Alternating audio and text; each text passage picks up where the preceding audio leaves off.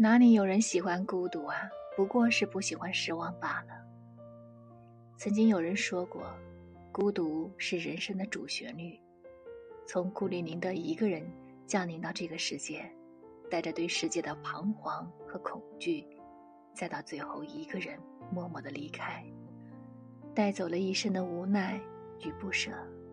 然而，面对孤独，每个人的处理方式都是不一样的。有些人选择去适应它、融入它，而有些人则是选择去对抗它、摆脱它。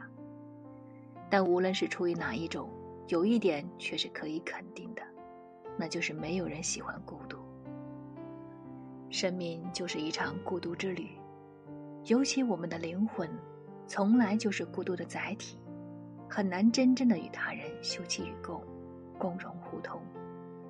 我们期许着能有两个本来应该独立前行的灵魂，因为遇见彼此，相互扶持而更加坚定有力地走下去。孤单是一个人的狂欢，狂欢是一个人的孤单。